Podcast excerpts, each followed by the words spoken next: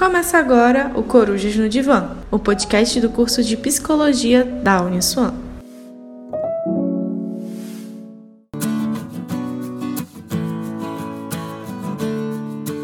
Bom, quero começar aqui agradecendo a presença desses meus ex-colegas de trabalho, que é Fernanda, Patrícia e Miller.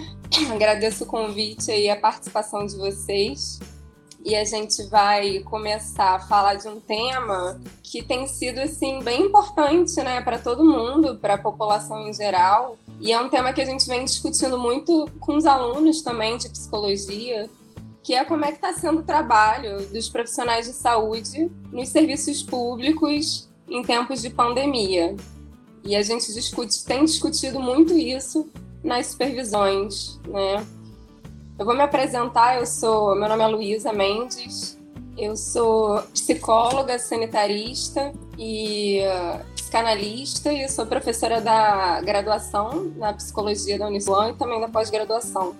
Antes da gente começar com as perguntas, eu queria que vocês também se apresentassem, dissessem qual clínica que vocês trabalham, há quanto tempo vocês estão lá. É, então, eu sou Fernanda, Fernanda Alencar, eu sou médica de família, atuo no Felipe Cardoso, já estou lá há seis anos e sou mestre em epidemiologia pela Escola Nacional de Saúde Pública também. Sou Miller, minha formação é fisioterapeuta, trabalho com atenção primária desde 2010, nos núcleos de apoio de saúde da família, e sou mestrando da UF no MPES, mestrado, de, mestrado profissional de ensino na saúde, a linha de pesquisa formação pedagógica. Trabalho em Niterói atualmente, nas praias da Bahia 2, na área das praias da Bahia 2, e trabalhei na, na clínica Felipe Cardoso também. Então, eu me chamo Patrícia Trápaga Ferreira, eu sou terapeuta ocupacional de formação, eu, estou mestranda de, de atenção primária com ênfase na, na estratégia de saúde da família da ENSP. Eu trabalho na Felipe Cardoso há cinco anos. A Felipe Cardoso é uma unidade de saúde da família na, na P31 do, do Rio de Janeiro, né? E fica localizada aqui na Penha, na Vila Cruzeiro. Eu trabalhei também né, na clínica Felipe Cardoso durante quatro anos e meio e a gente fazia parte da equipe do Núcleo de Apoio à Saúde da Família, eu, Patrícia e Emília. E a gente trabalhava muito também em parceria com a Fernanda, que é médica da equipe Vila Cruzeiro. Bom, então a primeira pergunta que eu queria fazer para vocês, né, assim, um bate-papo, uma entrevista, bate-papo, que é, né, as pessoas vêm se questionando muito, perguntando muito como é que tá a saúde pública, né, enfim, a situação que a gente tem visto na mídia, né, como é que vocês estão fazendo, como é que vocês estão se organizando para atender essa população com suspeita de Covid-19. Se vocês criaram uma organização própria ou não. Queria ouvir um pouquinho como é que vocês estão fazendo lá na ponta, na Felipe Cardoso e nas clínicas de Niterói. Eu vou começar a falar da, da Felipe, como a gente está fazendo, né? Na Felipe Cardoso, inicialmente, logo que iniciou a pandemia, a gente seguiu muito pelo manual do Ministério da Saúde, que eles tinham publicado, utilizando é, uma estratégia que eles chamam de equipe de resposta rápida que é ERR, a sigla que a gente utiliza. E a gente tentou se organizar logo de início para utilizar esse tipo de equipe, que consiste basicamente em você separar os indivíduos que são sintomáticos e a gente consideraria como suspeitos para COVID, por exemplo, a gente atendê-los em ambientes separados, distante das outras pessoas que estão procurando a unidade por outros motivos, de forma a evitar, reduzir, né? Não evitar, mas reduzir o contágio intraclínica, né? Fazer pessoas é, que não tinham doença ao entrar na unidade não, não pegarem a doença. Então, basicamente, a gente, somos uma unidade uhum. grande, conseguiu é, ter duas entradas. Então, na entrada principal da clínica, a gente tem profissionais da equipe técnica, pessoal do NASF, dentistas, é, enfermeiros, às vezes médicos, para poder identificar logo os sintomáticos que a gente chama, e aí sintomáticos com sintomas que a gente poderia suspeitar da Covid, por exemplo, tosse, coriza, dor de garganta, essas pessoas sendo identificadas logo na entrada da unidade, são coloca-se máscara nelas e elas são direcionadas a uma outra entrada, uma outra porta, onde vai estar lá a equipe de resposta para atendê-las, a equipe de resposta toda paramentada com os EPIs que são exigidos para poder reduzir a contaminação dentro da unidade e reduzir também o tempo que essas pessoas vão ficar na unidade. Então, nós do NASF, por um, um período, eu fiquei afastada 14 dias por suspeita de Covid no início, né? Então, eu não cheguei a ficar lá na porta de entrada, mas a Bruna, psicóloga, chegou a ficar, ela ficou acompanhando um tempo lá, mas atualmente nós do NASF não estamos é, lá na, na, porta de entrada fazendo essa seleção. Nós estamos fazendo alguns atendimentos de casos urgentes que aparecem aqui para gente. Nós estamos fazendo o acompanhamento desses, pacientes que chegaram à unidade e saindo de vaga zero. Então, nós estamos ligando, comunicando com eles para saber né, como eles estão atualmente, né, monitorando uma, é, uma planilha que a gente tem de informação né? E fazendo nossos atendimentos, nossos grupos virtuais, né? Então a gente tem algumas ações que a gente tem desenvolvido. Então, é, para contextualizar, né? Aqui em Niterói é um pouco diferente do, da realidade de vocês. Aqui a gente está funcionando com unidade básica de saúde, né? não clínica da família. Então, no, nossa população é muito menor, né? E contextualizar aqui o nosso diagnóstico situacional em relação às, às unidades que eu, que eu matricio, né? A gente está inserido num lugar que cresceu em torno do hospital psiquiátrico aqui em Niterói, né? Então é uma área, é a zona sul de Niterói. Então as clínicas, as unidades que eu matricio são do Morro do Cavalão, para quem conhece, né? Até Jurijuba, que pega toda a orla ali de Niterói. E as unidades aqui, as equipes têm né, uma média de 2 mil usuários, né? Então é, é, bem menor do que o contexto de vocês aí na Felipe Cardoso, nossa, era aí, né? mas a gente também vem seguindo a, a, primeira norma do Ministério da Saúde, onde a gente mudou toda a nossa forma de, de atuar, né? Então as equipes mínimas estão atendendo os separadamente, do jeito que a Fernanda falou. Né? Então tem uma equipe que separou para atender os sintomáticos respiratórios e a outra para atender as outras demandas que continuam na unidade, né? Hipertenso descompensado, diabetes descompensado, para separar essa galera para estar tá atendendo, dando assistência a eles, né? E a gente do Núcleo de Apoio Saúde da Família aqui está também fazendo esse papel de, de mediador de conflitos, né, atendendo virtualmente, tentando sobreviver a esse momento difícil, né? Assim que a gente está se organizando aqui.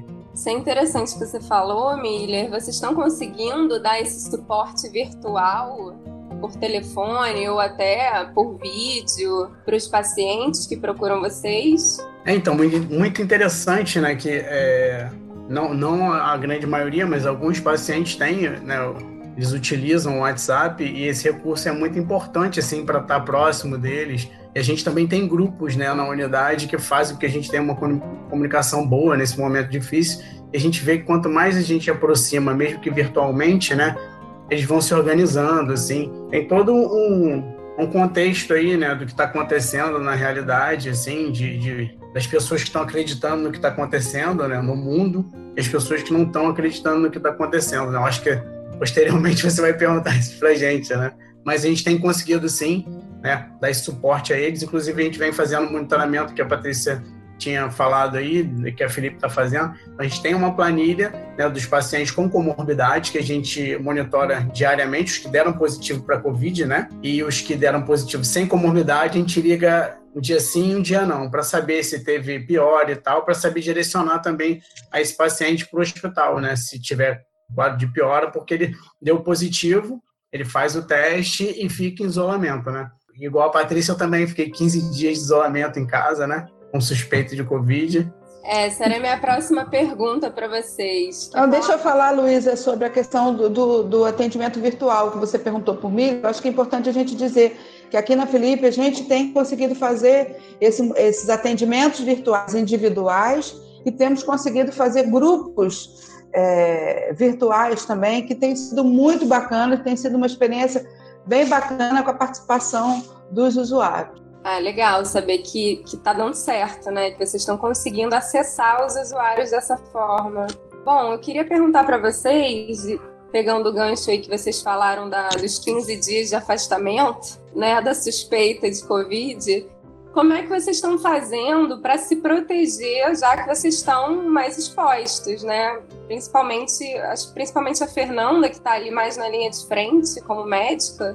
Quero perguntar isso para vocês: como vocês estão se organizando para se proteger? E se vocês conhecem algum colega ou profissional de saúde que veio a falecer de Covid ou que se contaminou e ficou num estado grave? Olha, o que a gente tem feito, inicialmente o fluxo foi um pouco mais confuso, né? Atualmente já está bem organizado. Todos os profissionais é, que, vão, que vão atender na equipe de resposta rápida, que basicamente hoje é composto por médicos, enfermeiros, agentes comunitários. O NASF não está mais, mas ele estava nessa equipe também inicialmente todos os profissionais, está dividido em escalas, todos os profissionais que vão para a equipe de resposta rápida, antes de ir, eles passam pela administração da unidade para pegar todo o EPI, né? E aí, é, a forma de se proteger é utilizando o EPI da forma correta, né? retirando ele também. O momento de maior contaminação geralmente é quando a gente tira o equipamento de proteção e não tanto quando a gente está atendendo o paciente, né? E aí depois, eu, eu, pessoalmente, por exemplo, quando eu tiro todo o EPI, né? O principal em casa, quando eu chego, eu deixo, basicamente eu tiro toda a roupa do lado de fora de casa, né? não dá, não entro com a roupa dentro de casa, sapato, essas coisas todas, para também reduzir. Porque em casa a gente está mais, a gente está mais relaxado, então a gente fica mais vulnerável, né? Então lava a mão o tempo inteiro, álcool gel está sempre do lado. A forma que a gente tem de se proteger fora da unidade é a mesma que todos vocês têm, que todos, todos têm, né? Que é lavando a mão, evitar de colocar a mão no rosto, usando máscara. Sempre uso máscara quando vou para a rua do caminho de casa, para a unidade. Com relação à pergunta de, dos profissionais, né? Não sou, não conheci nenhum profissional que faleceu. Muitos dos profissionais da unidade, aí falando assim por alto, pelo menos de 30 a 40% deles foram afastados em algum momento com suspeita de Covid. A maioria fez o teste, alguns confirmaram, outros não, mas se mantiveram é, como, como casos suspeitos. Né? Tivemos grandes baixas, atualmente menos. No início da, da pandemia foram muitas pessoas ao mesmo tempo, ficou, ficou difícil de trabalhar, porque acaba que era, era muito, eram muitos desfalques. É, caso grave que eu saiba, só teve um, mas também não tenho muita informação sobre para poder discorrer, né? Não, não, não tem muitos detalhes. A maioria está pegou, se afastou e ficou bem depois. Não tem, não tem mais informações. Então, é, a gente aqui né está mais afastada do, do, da, da, linha de frente, então o que a gente usa mesmo como como proteção são as máscaras, o álcool gel, lavar a mão, os espaços que a gente está tá sendo higienizado com álcool gel o tempo inteiro que a gente está utilizando, né? A mesma coisa que Fernanda falou, né? Eu tenho idosos em casa, né? Então eu preciso é, muito cuidado, então eu também tiro a roupa, não entro de sapato, já entro direto para o banho para fazer toda essa higienização. Eu, além de trabalhar na clínica da família Felipe Cardoso, eu trabalho no Hospital Carlos Chagas, então eu também tenho uma outra frente bastante importante de, de possibilidade de contágio, né? E lá nós já tivemos algumas baixas, sim, nós já tivemos algumas mortes de, de funcionários com Covid. É, então, aqui, como, como, como Fernanda relatou, no início estava muito confuso, porque é, em relação à chegada dos EPIs, né?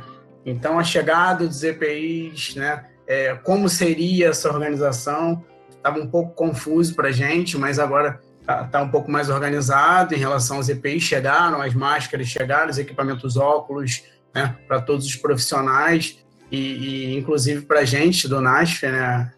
Todos N95, né? E tal. E é isso, a higienização, o álcool, mesmas coisas que vocês estão fazendo na chegada de casa, né? Chegou em casa, tira a roupa toda no quintal, toma banho de álcool 70, é, é, é nesse nível, né? É, para gente aqui é uma comunidade muito pequena, né? E cinco mortes, então para gente é, é tá sendo muito difícil porque é muito pequeno para a quantidade de mortes, né? Assim, então cinco mortes é um fator bem determinante assim de, de que a população toda está contaminada. E isso deixa a gente preocupado quanto profissional de saúde, né? A gente teve um supervisor né, do, do NASF que estava com, com Covid, deu positivo, mas já, já voltou ao trabalho. Falecimento, a gente teve uma, uma, uma colega do mestrado enfermeira, que aí já está na linha de frente dos hospitais, que teve Covid, estava internada, um amigo dela de setor cuidou dela, se contaminou e morreu. Então é muito triste, né? Um profissional, um amigo, né, um companheiro, é, cuidando de você, se contaminou e possivelmente foi do jeito que a Fernanda falou, né, é, é, tirando o EPI, e veio a falecer. Assim, a gente teve uma amiga também do, no nosso núcleo de pesquisa, ficou 30 dias internada, transplantada renal, e mas graças a Deus ela saiu da internação e ontem já mandou um áudio para gente no nosso nosso núcleo e a gente ficou muito feliz por ela ter saído dessa. Acho que é isso que teve mais próximo da gente aqui. Bom, além dessa questão do falecimento né, e da, da contaminação, a gente sabe que os dados epidemiológicos eles não mostram um retrato real da saúde mental da população. Né? Então a uhum. gente sabe que para isso não tem indicador. Então, o que a gente percebe nesse momento, né, eu enquanto psicóloga e, e os alunos de psicologia também, é que isso cai na invisibilidade. Esse agravamento do estado de saúde mental da população, isso não é visto. Ou isso talvez não seja prioridade no momento, né? Já que você tem um vírus que você precisa combater e várias mortes, um alto contágio. Então, eu queria que vocês falassem um pouco sobre isso, assim, como é que vocês avaliam que está o estado de saúde mental da população hoje que busca o serviço? O que, que vocês têm observado em relação a isso? Uma coisa que eu tenho visto muito, principalmente quando eu estou em atendimento na equipe de resposta, é, muitas pessoas vêm com sintomas de, de falta de ar, né? A falta de ar é um dos sintomas que a gente direciona para ser atendido na equipe de resposta. E muitas vezes não são a, a falta de ar, ela não tem um, um, componente orgânico de fato, né? A pessoa de estar tá infectada ou não, ela tem muito mais um componente de, de não estar tá conseguindo lidar com a situação, de, de ansiedade pelo que está acontecendo. Muitos pacientes quando vêm para gente para atender com sintomas leves até ficam estão é, com muito medo dessa pandemia, né? Isso é uma coisa que a gente tem observado muito. Muitos, muitos pacientes choram durante a consulta com medo de por si, medo pelos familiares, pessoas com idosos dentro de casa. Não tenho observado muito os outros, os outros tipos de casos, mas é porque também a gente está com acesso bem restrito, a gente está atendendo realmente poucas coisas, então eu acho que essa população acaba que, não sei se para o NASF, né, a Patrícia vai poder dizer isso melhor, mas acaba que essa população ficou um pouco é, no segundo plano, né, ficou um pouco invisível para a gente, porque o foco está totalmente na, na, na, pandemia, na redução do número de casos. A gente está muito focado nisso. É, então, é, tem, é, quando chegam lá, lá, lá na resposta rápida, né, e, e tem uma descompensação, nós somos convocados a ir lá atender, né? Então a gente tem alguns casos que a gente já conhecia, outros casos que aparecem que são novos, que é isso. Tem uns transtornos de ansiedade importantes que tem que tem aparecido aqui para gente. O que a gente tem tentado é fazer é pensar como chegar a essas pessoas que não estão vindo na, na unidade, porque é, é, é fundamental que a gente possa pensar neles, né? quando você fala que não é prioridade. Eu acho que tem duas questões aí para a gente ver. Obviamente, eu acho que a questão do Covid, da, da, contenção dessa doença, é fundamental, mas a gente pensar que o transtorno mental também pode agravar muitas coisas, né? Então, a gente vem tentando trabalhar através dos grupos que a gente já tinha, né? Então, a gente tem os grupos da Academia Carioca, a gente tem os grupos dos ACS, né? Onde a gente tem grupo, a gente tem tentado e a gente tem enviado convites para as pessoas participarem dos grupos que a gente tem feito. Então, a gente tem, tem tido uma resposta, não do tamanho que a gente acredita que tenha, mas a gente tem tido umas respostas, a gente tem feito uns trabalhos é, com essa população mais ansiosa. Então, o, que, o quadro que tem aparecido mais são as ansiedades, é, algumas que não dá para a gente fazer o atendimento apenas virtualmente. Tem alguns casos que, apesar da, da, da, indicação de isolamento, as pessoas não, não, não administram bem a questão da tecnologia, então a gente marca aqui eventualmente, tenta explicar como usa para a continuidade ser através do, do, da tecnologia, né? e a gente tem buscado outras ações, a gente já entrou em contato com a rádio, né, com as rádios né, daqui da, do território, para que a gente possa. A gente está pensando em fazer os podcasts com orientações de atividades para minimizar um pouco essa ansiedade do domicílio, porque as pessoas que estão acostumadas a ir para a rua, né, ficar em casa o tempo inteiro, isso gera uma ansiedade grande, né? Então a gente tem feito isso. A gente entrou em contato com um carro que, que vende comida aqui, né? A gente vai entrar em contato com o carro do ovo também, né? Para a gente poder fazer umas gravações e já é, um pouco avisando as pessoas que eles podem entrar em contato com a gente de uma outra forma que não a presencial. Então, a gente tem tentado de uma forma virtual. A gente teve uma reunião na quinta-feira com o pessoal do CRESAN, né, que atende a mulheres vítimas de violência, porque a gente sabe do aumento né, do, da, da violência doméstica. Então, a gente tem tentado também, a partir desses contatos, das lideranças do território, poder atingir essas pessoas. Então, nosso carro-chefe aqui, né, é, eu, eu, falei anteriormente que a equipe mínima vem atendendo esses pacientes sintomáticos respiratórios, porém, né, o que chega para a gente não são os casos mais, mais graves, né? De, mesmo que o paciente positivo em Covid, o cara que chega aqui, ele tá uma dispneia leve, tá, tá febril e tal, tá no início, né? Esses pacientes mais graves estão indo direto para o hospital. O que chega para a gente, na verdade, que, que, que é mais grave, por incrível que pareça, com sintomas respiratórios, são os pacientes ansiedade, né? Então a galera não está conseguindo respirar, a galera está sofrendo muito, porque está chegando cada vez mais próximo da gente, né? Como eu falei, nosso território teve, teve cinco óbitos e isso deixa a população muito, muito é, fragilizada. Então é isso, é, os exercícios respiratórios que a gente está passando, é, a escuta qualificada, tem que parar e escutar essas pessoas, mesmo que com os EPIs mais distante um pouquinho, mas ser escutado, é o que está fazendo a diferença para o cuidado dessas pessoas.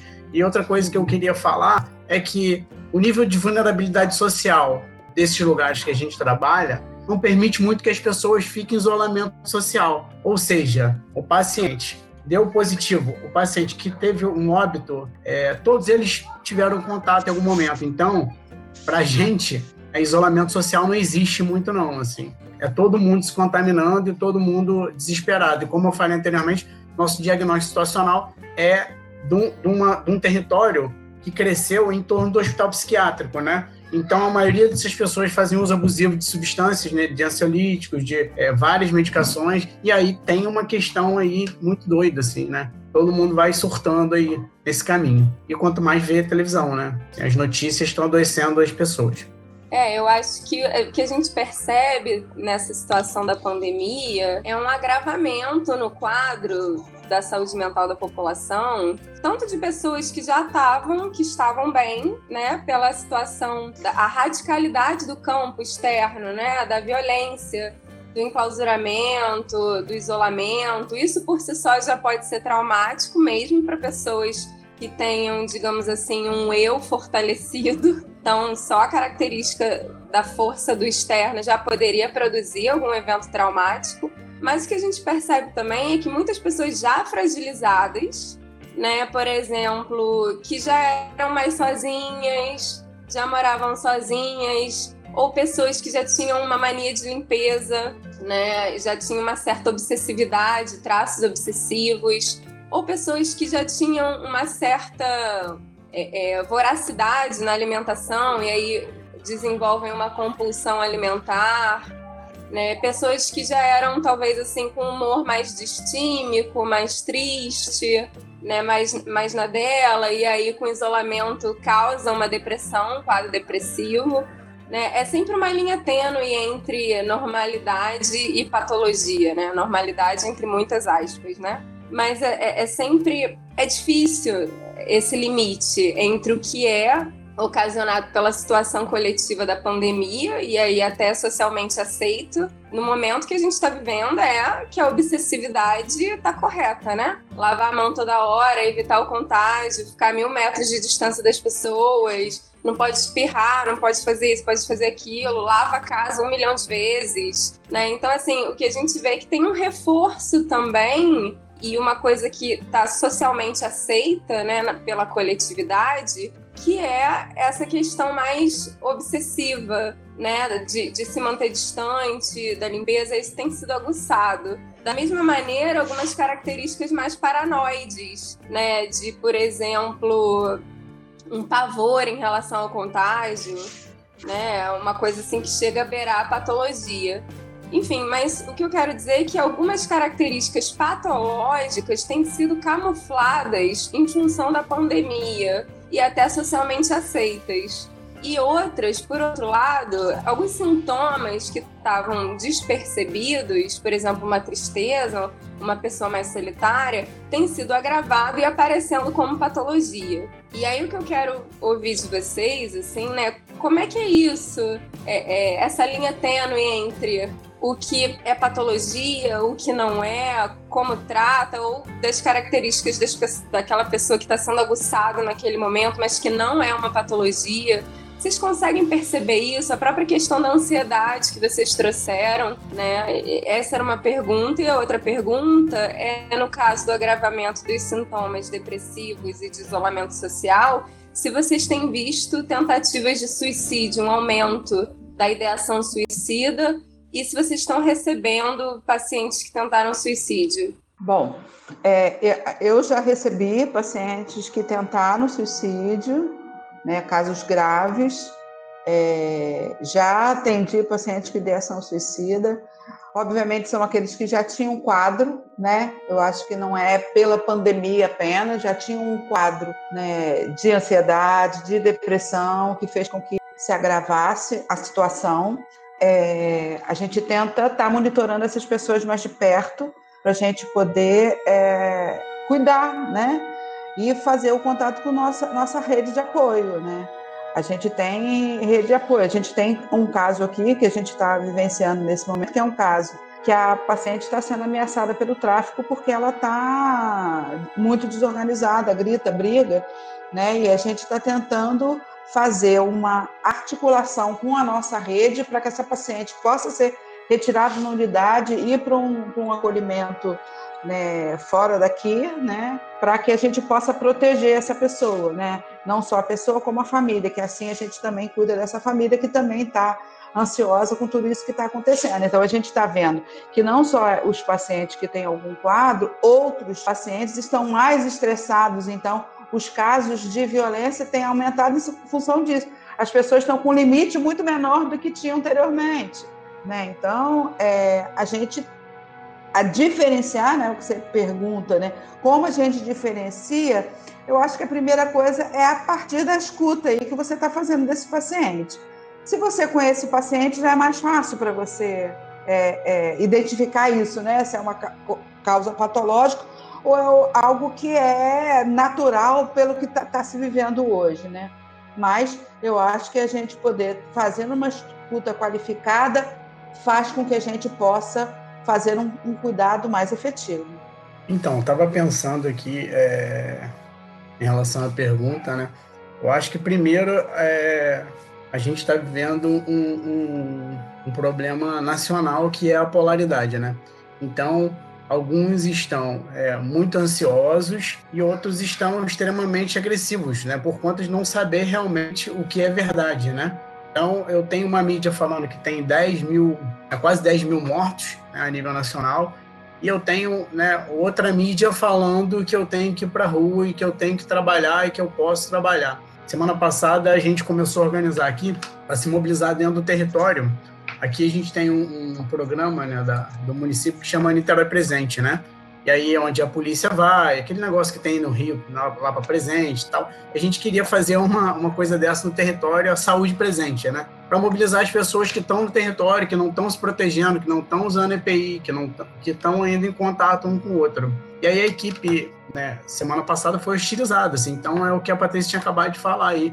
Acho que o nível de agressividade e ansiedade, né? Eu não sei o que fazer, então uma hora eu tô uma hora eu estou entristecido, outra hora eu estou achando que vou morrer, outra hora eu estou muito agressivo com essa equipe de saúde que vem para cuidar de mim, né? É, semana passada a gente teve um paciente que queria um atestado médico e disse que estava tendo sinusite e por conta do quadro sintomático respiratório, a médica quis dar os 15 dias para ele, para dar os oito de sintomatologia, para fazer o teste rápido, enfim, tudo que vem pelo ministério, né? E aí ele falou: você pensa que eu não sei o que está acontecendo? Eu sei muito bem. Isso é coisa de esquerdista e vocês têm que seguir o Bolsonaro. Eu estou bem, como é que eu vou falar para meu patrão? Eu estou bem aqui e vou falar que vou ficar em casa 15 dias. E aí é isso, você se vê no, no, numa situação que o paciente está tá quase agredindo a equipe de saúde você pergunta para ele, mas calma, você veio aqui para se cuidar. É a médica que te atendeu, né, entendeu que nesse momento você tinha que se afastar por conta disso que está acontecendo. Você sabe o que está acontecendo? mas isso tudo é mentira. E aí, eu acho que é isso que está tá pegando para gente. É, ainda não, não, não tivemos né, um, um, nível assim elevado de, de tentativa de suicídio e tal. Isso eu não consegui perceber ainda no território, não. É, eu acho que com relação, a, com relação à minha percepção, né? Talvez seja por estar extremamente inserida ali na linha de frente no atendimento do, das pessoas que estão com sintomas, né? Acaba que a gente coloca uma lente, né? Fica com fica com uma cortina na frente. Então, assim, não, a minha percepção, a única coisa que eu atendi, por exemplo, nisso realmente foi uma, uma situação de violência, violência doméstica. É, e a percepção de, no atendimento das equipes de resposta rápida de, de, das pessoas estarem mais aflitas, mais ansiosas, mas não passei por situação nenhuma, como esse exemplo aí que o Miller deu de, de paciente agressivo, não, entendendo. Eu acho que talvez, talvez conte muito a, a proximidade da gente com o território, né? A nossa unidade já tem mais de 10 anos aí de, de, de criação, então, uma unidade que já está bem vinculada à população. Eu não, não, não ouvi relatos e nem vivenciei algo desse, desse tipo de pacientes agressivos comigo, esse tipo de situação de, de não acreditarem no que estava acontecendo, né? Não, mas, de fato, acredito que isso com certeza é, uma, é um, um, um, um dos fatores para a gente estar tá do jeito que a gente está, para a gente estar tá com a pandemia como está, né? uma coisa que eu percebi muito, e aí isso pode ser talvez uma, uma grande questão, depois daquele pronunciamento né, que foi feito, logo no início da pandemia, a gente estava no isolamento, as, as ruas estavam vazias, estavam muito menos movimento. Após o tal pronunciamento, as ruas estavam cheias, né, no caminho da unidade. É muito difícil dentro da, da comunidade é, as coisas estarem vazias. Mas o relato dos agentes comunitários é que, por exemplo, dentro da comunidade, vida que segue, a partir de um, de um determinado ponto físico para frente, isolamento, mas de lá para dentro era tudo que não se podia fazer do lado de fora, lá do lado de dentro, as feiras, as coisas todas, tudo acontecendo como se, como se nada tivesse acontecendo realmente, né? E aí eu acredito que isso que o Miller trouxe realmente tem um, um, teve um impacto nisso, porque foi uma coisa nítida para nós que estávamos vendo que a partir da, daquele dia as coisas foram ladeira abaixo, mudaram bastante. Era, era um esforço dobrado para a gente fazer ação, né? era uma coisa mais difícil. É, eu acho que além disso, né, além do pronunciamento, né, que fez com que as coisas andassem de outra forma, eu acho que tem o que o Miri também já trouxe, que é a questão do, do, comunidade a gente tem os informais, né? Que se eles não venderem, se eles não tiverem lá, eles vai faltar, né? Então eu acho que isso também é um agravante, além da, da, da eu acho que da crença, né? Da gravidade da Covid, né? Porque muitas pessoas têm, se contaminam e acham que é uma bobagem, é uma gripezinha, né? E não tem a dimensão dos que estão lá no hospital, porque eles não estão vendo, até que chegue próximo deles, né? Então a gente vê eu, né, na saúde mental, né, acolhendo mais essa população da saúde mental.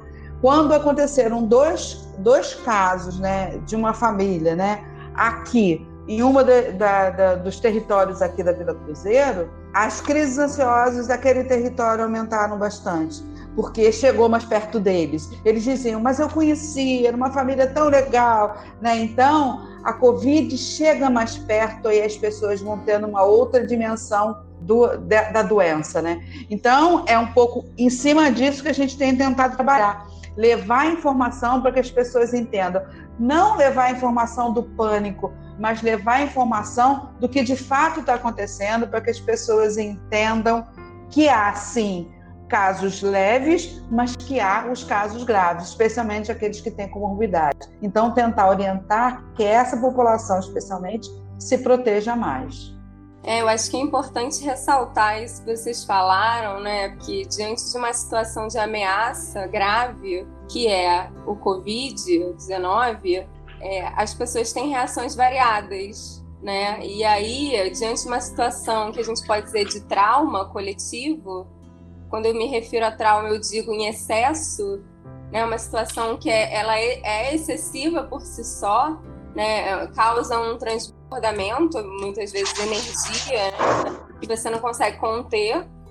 E aí, diante dessa situação, tem dois lados, né? Tem pessoas que negam e aí vão ficar negando a situação para se proteger de um colapso, né? E aí vão nesse processo da negação, às vezes até o final da pandemia mesmo, e não vão se haver com isso, às vezes estão contaminadas e continuam negando. Estão internadas e continuam negando, né? O processo de negação ele pode ser muito crônico uhum. e pode ser muito forte. E tem o outro lado que a gente percebe as pessoas que surtam, que entram tanto em contato com isso, e geralmente as pessoas mais ansiosas, mais fragilizadas, que também é quase que um delírio, né? Não pode fazer nada mais, tem que ficar fechado dentro de um quarto sem contato com ninguém, né? E aí vem o pânico também. Nenhuma das duas saídas é é saudável, né? Nenhuma das duas saídas é uma saída possível. O ideal é você poder fazer contato com a realidade e se manter é, funcionando minimamente, né? Se manter essa energia controlada para que ela não, não se torne excessiva. Então, tanto a negação quanto a, é, é, a paranoia, né, quase que o delírio, é uma forma é, negativa, é uma forma patológica de se lidar com a crise. Né? Então, enfim, acho, acho que é importante colocar isso né, diante das coisas que vocês falaram. E aí eu quero perguntar para vocês como é que vocês estão fazendo para cuidar da saúde mental de vocês, né, diante dessa situação e também dos colegas, porque somos humanos né, nos apegamos às pessoas, trabalhamos juntos e a gente vê o colega sofrendo também. Tem colega que sofre mais, enfim. E aí, como é que vocês estão fazendo para lidar com isso? Eu acho que encontros virtuais com os amigos é uma forma da gente estar se cuidando, né? E a gente tem feito isso bastante, né? Então, acho que é, tentar manter a vida é, não normal, né? Porque é impossível que seja, que tenha uma normalidade, mas tentar pensar, né, eu enquanto terapeuta ocupacional especialmente, né, poder falar dos nossos desempenhos ocupacionais, o que, que a gente consegue manter, o que, que a gente não consegue manter, é fundamental que a gente possa se manter ativo, né, não dá para a gente ficar deitado no sofá o dia inteiro porque a gente vai adoecer de uma forma ou de outra, seja de Covid ou de qualquer outra coisa, né? Então, acho que a gente se manter ativo é fundamental. Então, eu tenho tentado fazer isso e, e, cuidar dos meus também em casa, né? Que eu acho que a gente também tem que pensar numa possibilidade, porque a gente também está muito estressado, né? Somos profissionais, mas nos estressamos tanto quanto todas as pessoas que estão, né? Especialmente a gente que está na linha de frente. A gente está na linha de frente então a gente vê gente morrendo, a gente vê gente melhorando. Então é, é fundamental que a gente se cuide. É, esses telefonemas que a gente tem feito, é, por mais difícil em alguns momentos que sejam, tem um outro lado que para mim foi muito importante: poder falar com as pessoas, né? E elas me disserem, "Tô melhor", dá esperança na gente que a coisa está por mais difícil que seja, as coisas estejam melhorando. Então, isso foi um ponto bem importante para mim, né? Além do quanto essa população está nos emanando energia positiva. Eles falam coisas tão bonitas para a gente, né? Quando agradecem de uma forma tão bacana, né? Que é uma forma que tem me feito muito bem. Aqui na unidade, né? A gente, enquanto NASF, vem já, já vem pensando num trabalho com os funcionários, né? Então a gente tem PET, a gente tem um PET daqui da UFRJ que já vinha trabalhando com a gente há algum tempo. Então nós nós fizemos uma reunião, eles já estavam pensando em fazer um atendimento virtual aos profissionais, né? Grupos virtuais com profissionais da saúde e nós aqui já tínhamos pensado em grupos presenciais com os profissionais. Então a gente fez uma, uma enquete né, com eles e a gente tem 12 profissionais que se interessaram em participar, tanto do grupo virtual quanto do grupo presencial. Né? Então a ideia é que a gente possa fazer momentos de relaxamento, momentos de conversa para falar o que, que as pessoas estão sentindo, em pensar em estratégias que possam deixar as pessoas mais tranquilas, né? Os grupos virtuais iniciaram semana passada essa semana nós vamos começar, iniciar os grupos presenciais. Então, a gente tem agente comunitário, a gente tem enfermeiro, a gente tem médicos que estão, estarão participando desses grupos virtuais que nós vamos iniciar agora quarta-feira. No início, bem no início da pandemia, né, a maioria dos médicos tem aquela aquela síndrome do super-herói, né? Foi uma, uma dificuldade inicialmente de entender as minhas limitações com relação a, ao que eu poderia fazer para essas pessoas nesse contexto da pandemia. Né? Foi o maior sofrimento que eu tive foi com relação a isso, de entender que eu não ia poder salvar todo mundo, que não ia dar para, eu ia ter limitação, principalmente por, até por limitação de estrutura física e até do tipo de, de ajuda que a gente ia ser capaz de fornecer na atenção primária, né? E aí, muitas das informações que a gente tem é de casos graves, a gente se, organi se organizando para atender os casos graves, né? pacientes que vão precisar de intubação, pacientes que vão precisar de um suporte mais avançado de vida. E a gente, como profissional da atenção primária, vendo que talvez a gente não fosse capaz de fornecer é, aquilo, né? Hoje em dia, eu já não, não tenho, já entendi que eu não sou super heroína, que eu não vou salvar todo mundo, que minha, minha, minha capacidade de ajudar as pessoas tem um limite é, e aí o que eu costumo, faço muito, né, quando eu saio do...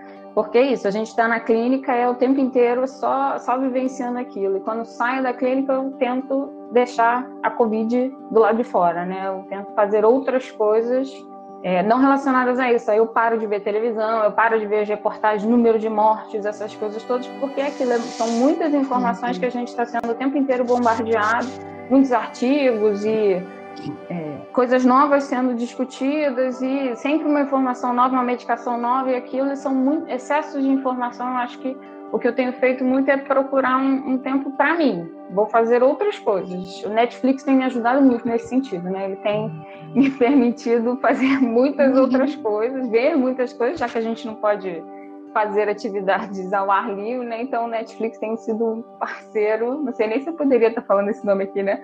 É um parceiro nesse sentido, para ter, mas o principal é entender que eu tenho limitações, que eu não, não tenho como fazer fazer o que a gente na nossa cabeça constrói como esperado para nós e o que a gente é, tem que fazer, né? Não dá, nós somos somos seres humanos e nosso poder chega até um ponto. Depois não tem muito muito mais o que fazer. Eu acho que foi entender isso que me permitiu ficar mais tranquilo, né? Dentro desse dessa, desse contexto meio desesperador, né?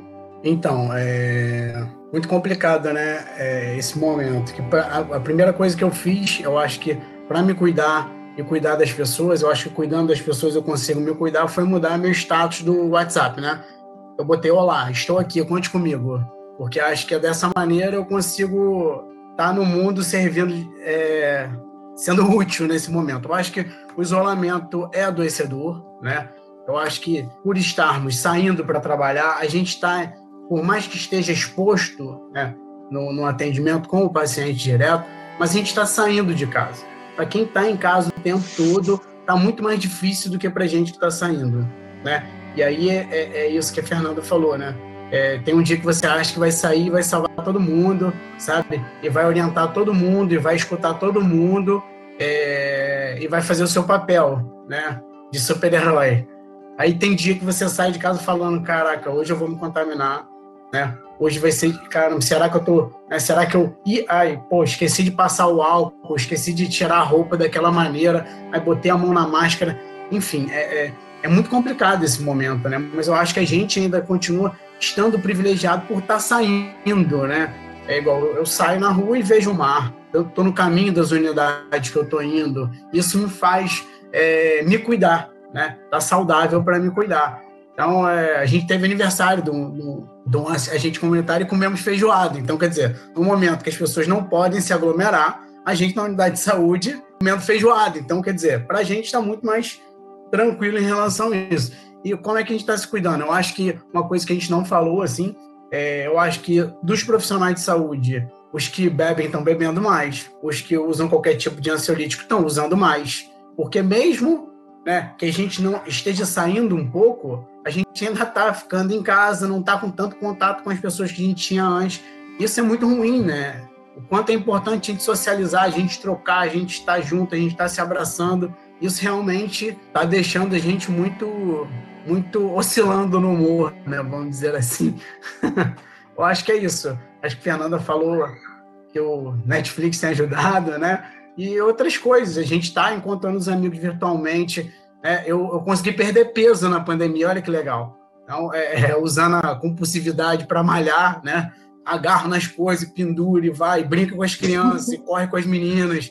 Então, isso está fazendo com que a gente tenha mais contato e consiga conseguir perder um peso aí. Mas eu acho que é uma semana eu acho que eu perdi um peso, na outra semana eu acho que ganhei dois quilos, porque a gente comendo pizza todo dia tá sinistro. Verdade, acho que é a situação de privação, ela, ela por si só faz com que a gente fique privado e mentalmente também de ter acesso ao prazer, eu acho, né?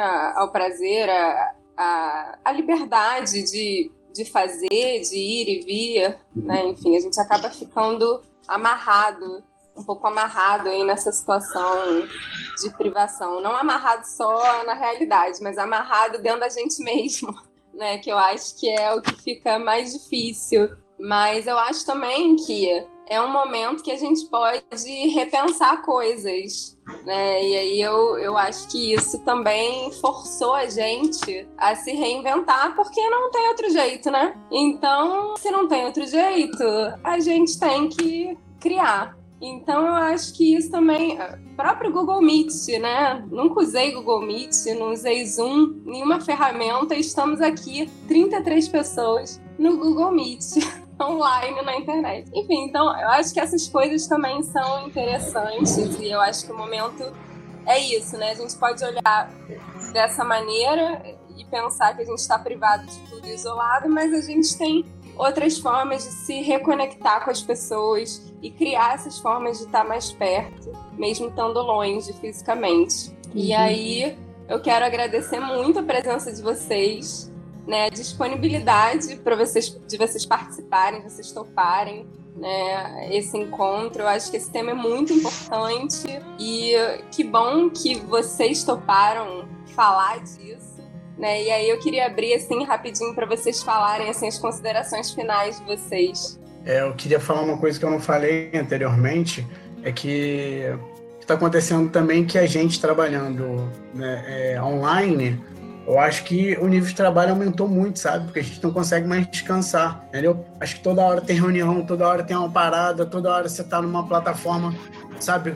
Aprendendo várias outras coisas. Eu acho que a gente também tem que pensar nesse, nisso, nesse momento, se isso está sendo saudável, sabe? Porque você está, né? Igual sai da reunião aqui agora e vai para outra e atende o paciente virtualmente.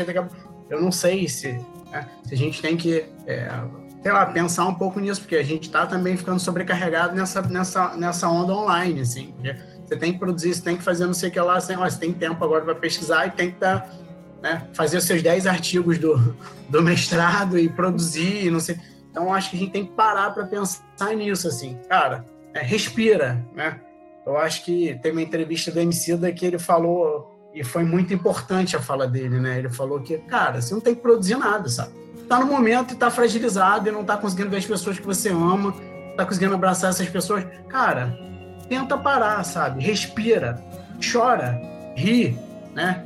Liga e tal, mas dá uma baixada na bola. Eu acho que é isso que a Luísa falou, é, é, é, repensar, se reinventar, mas sem os excessos, né? Tentar um equilíbrio aí. Isso que eu queria falar para concluir ali. Contribuindo um pouco com a, com a fala do Billy, né? Eu acho que é não, não é não fazer nada, é fazer algo por você, né? Porque eu, enquanto terapeuta ocupacional, não posso dizer para a gente não fazer nada, né? A atividade e o fazer humano é fundamental para que a gente se constitua como, como, como pessoa, né? Então, é a gente poder pensar na gente, eu acho que isso é fundamental, né? É, talvez eu acho que o mais importante que a gente possa, nesse momento, estar é, tá falando é olhe para si e olhe para o outro, né? Como é que a gente pode ajudar o outro? Se a gente não olhar para si, a gente não consegue olhar o outro. Sim, é fundamental que a gente mantenha algumas atividades em casa para que a gente possa é, sair dessa e criar, né? Porque a gente quer isso, esse é o momento em que a gente pode exercitar nossa criatividade. Nesse tempo que a gente está, nesses dois meses de Covid, o que a gente criou de material e de ferramentas diferentes para tratar as pessoas, acho que dificilmente a gente, se a gente em, dois meses diferente do que a Covid, a gente não construiria. Né? Quando que eu ia pensar que é, eu ia falar com, com o carro da, que vende comida aqui para gente, para fazer um trabalho na comunidade, levar uma informação que é importante para a comunidade. Né? Provavelmente levaria um tempo para fazer isso. Então, é exercitar a criatividade é fundamental e acreditar que é possível, né? Por mais difícil que seja o momento, a gente vai conseguir passar por isso na construção desse trabalho coletivo, na empatia com os outros. A gente precisa olhar para os outros e compreender muito das atitudes, seja da agressividade, né? Porque a gente precisa entender também que lugar essas pessoas estão, estão, né? Como estão, se estão é, isolados completamente, se tem um familiar que está doente, enfim, a gente poder ter cuidado com o outro é fundamental. Obrigada pelo convite, Luísa. É sempre muito bacana a gente poder estar trocando né, com as pessoas, poder estar junto com, com os alunos, informação, é muito legal. Obrigada. Eles falaram bastante coisa, né? Eu não tenho tanta desenvoltura assim com as palavras, mas é, eu que agradeço o convite. Achei é, é, bom a gente sai da nossa caixinha de, de realidade, né? E ouvir outras vozes, conversar sobre outras coisas. A gente é sempre ajuda. Eu acho que o principal que, que fica para mim desde o início e continua agora é entender nossas limitações, entender que a gente também tem momentos de, de, de sofrimento e cuidar de si para poder cuidar do outro. Eu acho que é o principal. Essa pandemia mudou tudo. Acho que não, a gente não volta mais para o que a gente era antes. Principalmente pode ser que é, não é uma visão pessimista, mas eu acho que a nossa realidade mundo ela mudou e ela não não vai voltar a ser como era antes. E isso que a Patrícia trouxe, né, das ferramentas, as coisas que a gente construiu, eu acho que a gente daqui a um tempo a gente vai ver o que que isso trouxe para gente. Nesse momento a gente estava no olho do furacão. Depois que ele passar é que a gente vai entender o que de positivo ele trouxe. É claro que trouxe uhum. muitas coisas ruins, né? Mas o positivo eu acho que daqui a um tempinho a gente vê o que aconteceu. Mas é isso. Obrigada de novo e espero ter, ter contribuído e que tenha sido bom para todos. Obrigada, gente. É, só pegando a fala de vocês, é isso, assim, que vocês trouxeram limite, né? A Fernanda trouxe essa palavra, só resumindo a fala de vocês, o limite, que é super importante. O Miller trouxe uma coisa mais no sentido de um autoconhecimento e limite também, né? e a Patrícia no sentido da criação e se manter pensando, né, que eu compartilho total dessa fala, precisamos nos manter sujeitos pensantes, independente do momento que a gente está, que senão realmente aí é a morte. Né? Então é, é, é isso, reinventar no sentido de mergulhar em si mesmo, conhecer nossos limites, né? e poder estar tá no mundo de uma maneira mais leve dentro dessa situação radical de pandemia, mas se manter criando né, e produzindo de alguma maneira, pensando, porque se não tem isso, não tem mais nada, né? Mas é isso, gente. Eu agradeço a participação de vocês. Deixa eu agradecer, eu não agradeci. Ah, desculpa. Deixa eu agradecer. É Gostaria muito de agradecer. É, tipo, agradecer o convite e fazer um convite para vocês também né? A gente aqui em Niterói tem o, o PET Saúde, né? que é o Programa de Ensino pelo Trabalho, Interprofissionalidade, e nossas meninas estão produzindo um material muito interessante, se vocês quiserem conhecer, tá no Instagram e no Facebook. O nosso núcleo é tá lá, a nossa página é Pet Jurujuba, a gente está utilizando de algumas ferramentas, como informações para a comunidade, lavagem das mãos, etc. E tal. Cada semana vem vindo uma coisa nova, exercício respiratório, vocês conhecerem lá. Obrigado. Obrigada, gente. One, two, three, and...